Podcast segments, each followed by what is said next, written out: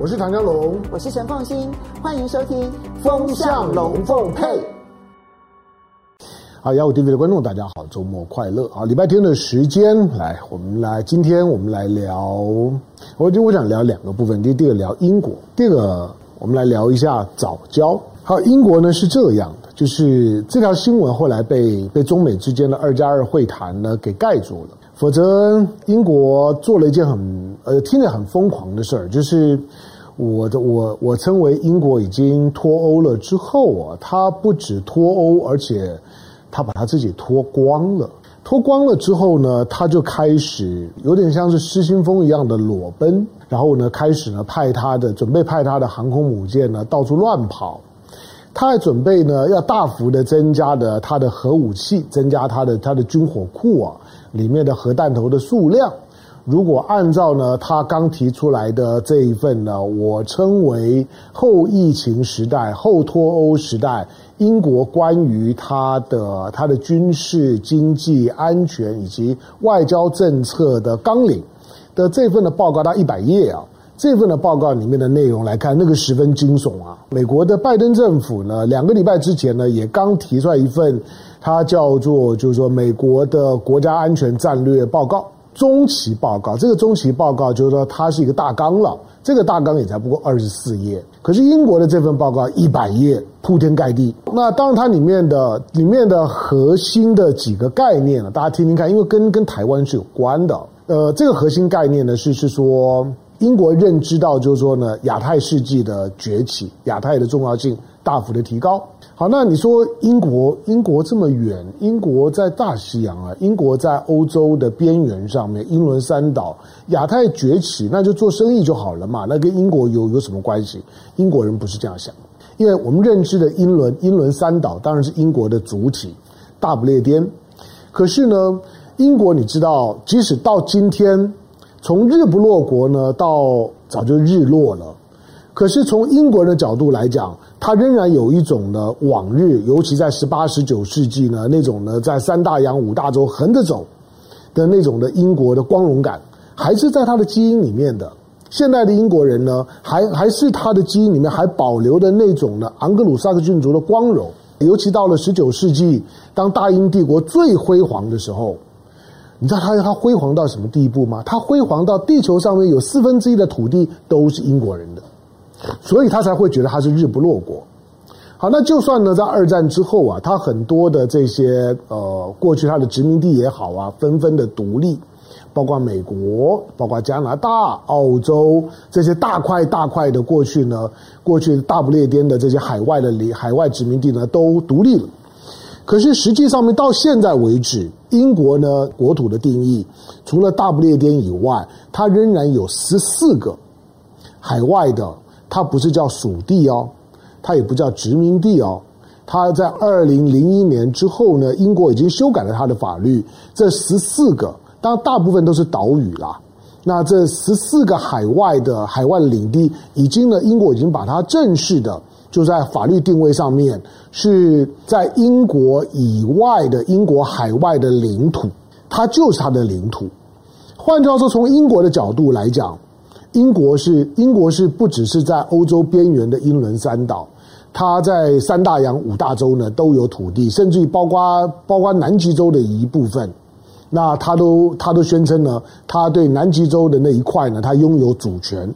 虽然因为有南极条例的影响，你知道呢，南极条例，南极条例是一个一九六零年代在联合国体系下面的所签下来的一个一个条约，依据这个条约。在联合国体系下面的所有的地球上面的任何一个国家都不得宣称对南极的任何土地宣称拥有主权。换来说呢，南极是全人类共有的，不属于任何特定的国家。你可以去那地方呢设研究站、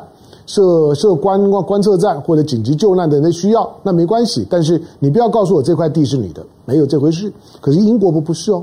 英国呢说南南极有一块呢是他的。这些呢，十四个海外的领地，这当然都是过去呢，英国呢横行霸道，在全世界借着船坚炮利，毕竟工业革命从英国开始嘛，英国借着它它本身的在技术文明上面的突破，那船坚炮利，在全世界呢攻城略地啊，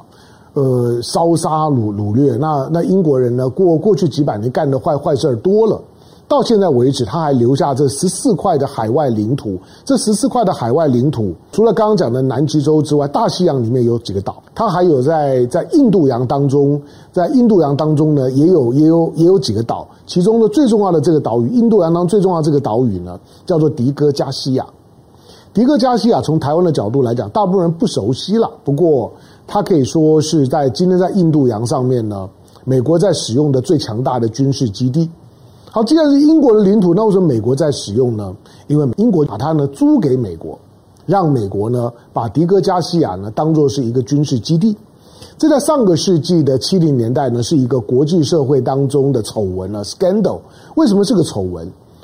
呃，因为英国为了要满足呢，就是说美国对印度洋控制的需要，因为美国强大，英国呢就可以在旁边呢轻松的当小弟，吃香喝辣的。这是英国人呢最简单的盘算。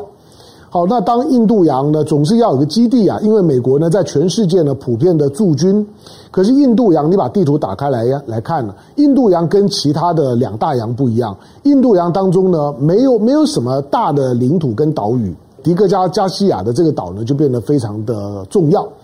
好，那但是这个岛上呢本来也有在英国殖民时代呢，从比较靠近非洲的摩里西斯呢跟塞西尔这些岛屿。因为在当时要开发呢，开发开发就是说迪戈加西亚这个岛的时候没有人，所以他们就就从就从呢塞西尔从摩里西斯呢这边呢移民了一些当地的呃有非洲裔背景的这些呢当地的土著来到迪戈加西亚，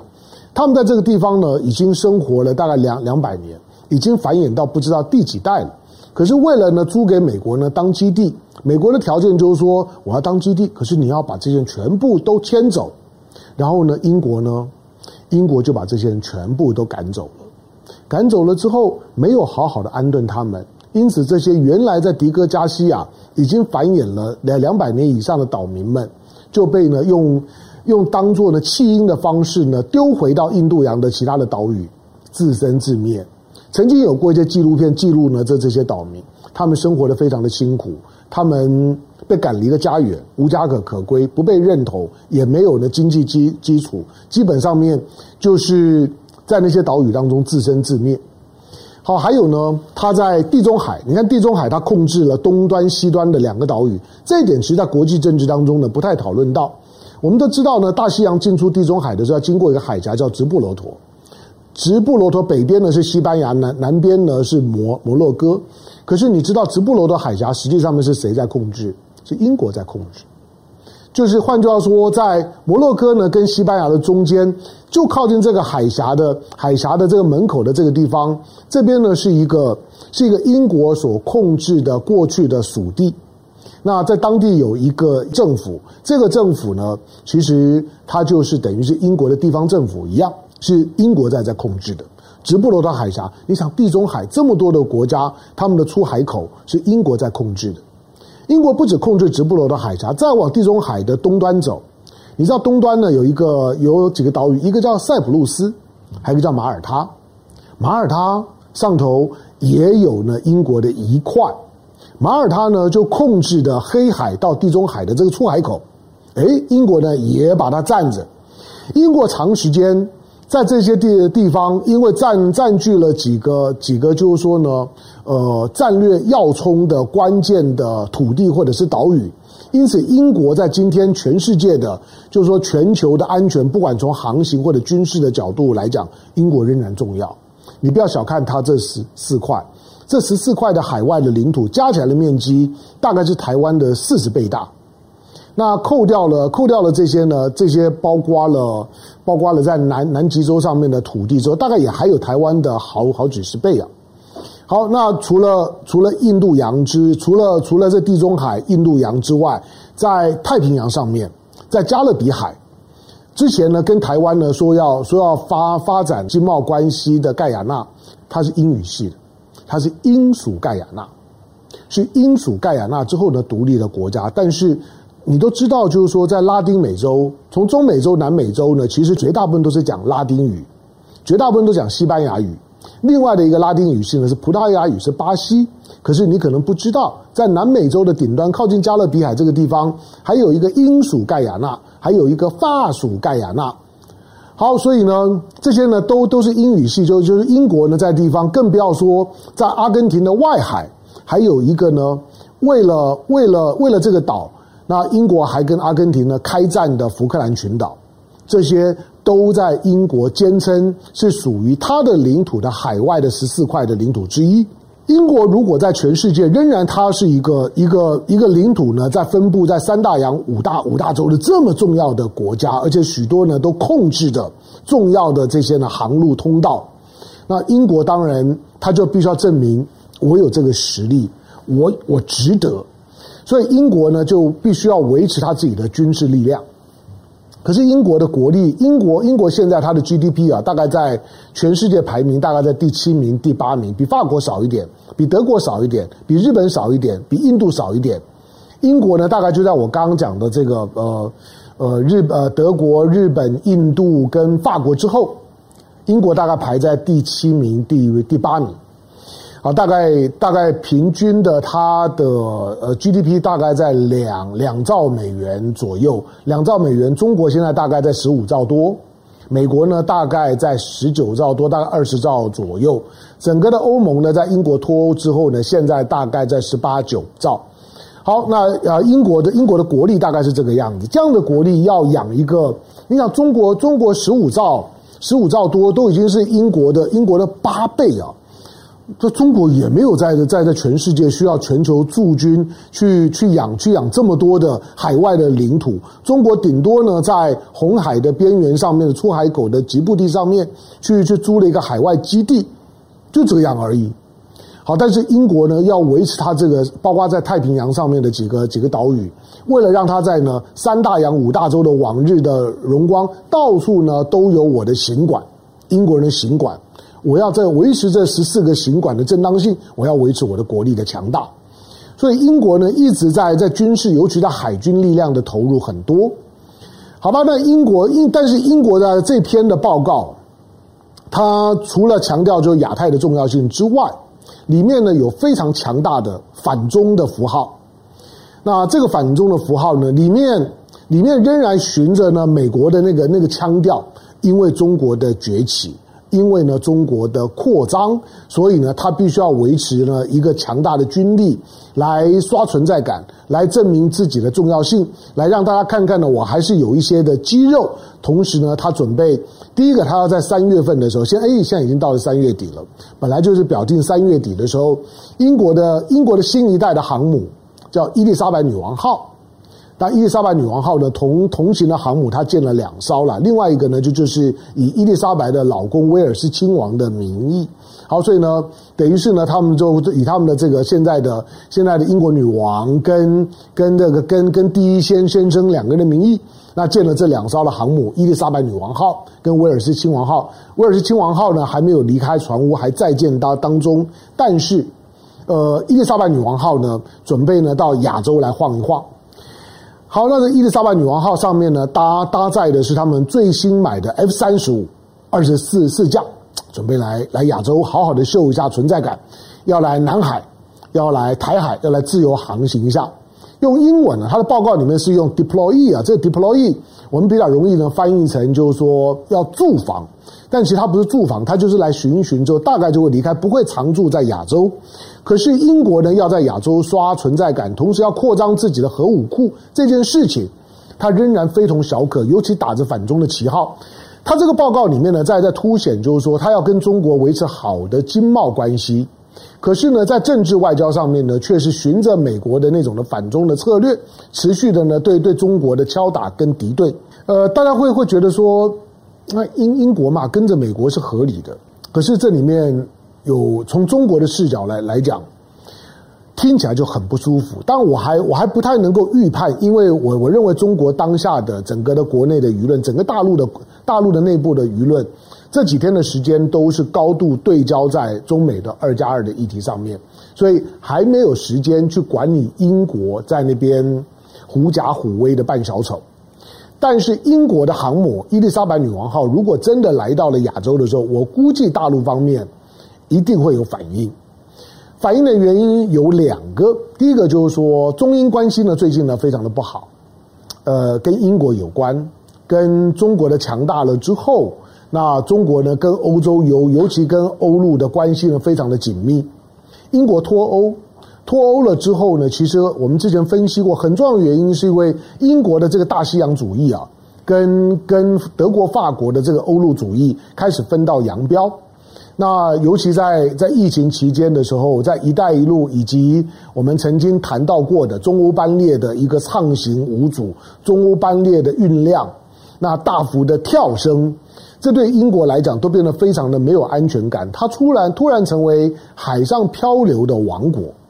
好，因此呢，他要重新呢寻找他的定位，他还是在海上海上找。香港这个这件事情，当然让英国呢跟跟跟中国最近的气氛呢是非常糟的。英国不止呢对于香港的问题觉得你违违背了承诺，那在香港问题上面灰头土脸。从中国人的角度来讲，你不太能够想象失去香港对英国是多么痛苦的事情。英国人可没有想要放到香港。老实讲，如果不是因为福克兰战争的那个背景，在上个世纪的八零年代，因为福克兰战争打得灰头土脸，中国趁势的告告诉英国，就是说，你不要以为香港是另外一个福克兰，香港我们是要收回来的，那个呢是有合约的，好吧？英国半推半就的走上了归还香港之路。好，第二个呢，就就是当。一九九七之后呢，英国就开始反省，就是说，那如果像这样子一个一个都不见了，那很快的呢，就英国呢，就是过去这种日不落国时代所在全世界留留下来的这些的遗产，会不会一个一个呢都不见了？今天是英国，以后是是呢是这个福克兰，那或或者呢，像西班牙一直在伸索，就把把直布罗陀还给我。西班牙跟英国之间关系并不好啊。讲到直直布罗陀的时候，英国就说呢，这个西班牙是很有很有很有气的，觉得这么我的我明明就是一个直布罗陀控制国，为什么直直布罗陀是你英国在管？好，所以呢，英国担心这件事情，所以在在在香港九七回归了之后呢，英国国内呢就开始修改法律，把外头的十四个这个过去。到底是属地是领领地是殖民地讲不清楚的，他统一把它定调为英国的海外领土。好，那这次来，你看他要增加核武量，作为联合国的常任理事国，坦白讲，英国、法国这些国家还有没有资格说说自己是是联合国的五强之一？五强呢，在二战结束之后的当下，英国、法国勉强还算得上了，凑个数。可是今天我们我们讲了，如果你把你把你把全世界的主要的经济体的体量拿出来排一排，英国已经排到了第第七名、第八名，那印度的、那日本呢、那德国呢？这些国家不比你英国更有资格在联合国里面拥有一个常任理事国的席位吗？英国为了证明自自己当之无愧啊，所以他每隔一阵子呢，就会在军事力量上面呢做文章。它仍然有四艘的，就是说呢，这个就是说可以搭载呢三三叉戟的核核导弹的潜艇，它准备再造四艘。好，当然是新款的新款的这个核核核潜舰了。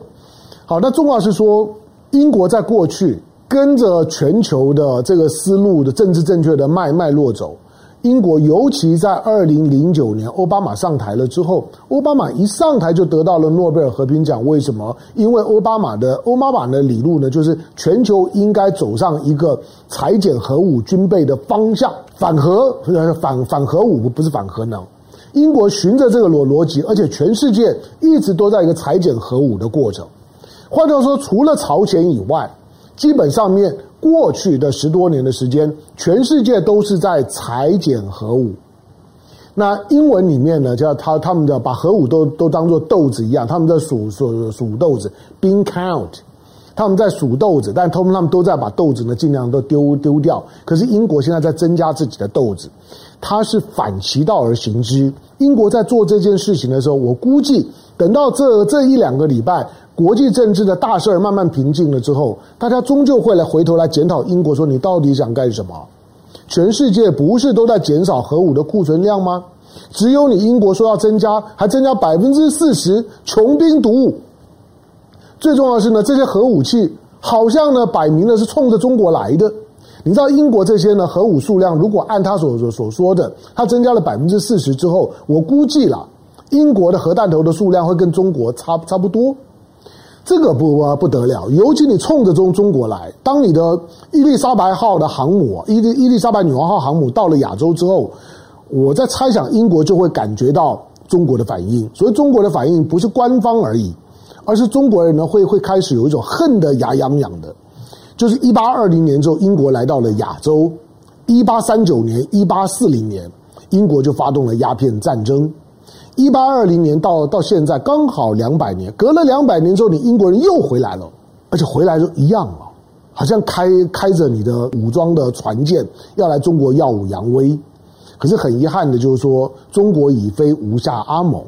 当年你来的时候呢，中国见识到你的船舰炮利，中国不是你的对手。鸦片战争打两次英法联军，英国来了，法国跟着来打，八国联军。打，坦白讲，在中国最苦难的这两百年里面，尤其在十九世纪，中国所有遭受到列强来的欺凌，只要是从海上来的，除了甲午战争以外，每一场战争英国都参加了。从中国的角度来来讲，我该对你英国抱持怎么样态度？没有错啦，当中华人民共和国建国了之后，英国也也是跑得最快的一个，赶快呢背弃了中华民国，承认了中华人民共和国。可是英国在历史上面，它的务实，它的现实，在当下的这一刻，他认为就是说，安格鲁撒克逊族的光荣呢快要过去的时候，他站在美国的这一边，他想从一个欧陆的平衡者变成是一个全球政治的平衡者。什么叫做平衡者？就就是。他要努力的让美国加英国大于中国，他要做到这一点，他不能够让美国孤立，让让美国呢跟跟中国呢就是呢两个强权国家呢对杠。虽然现在美国的量体实力仍然呢是是比中国大一截，可是中国在快速的成长，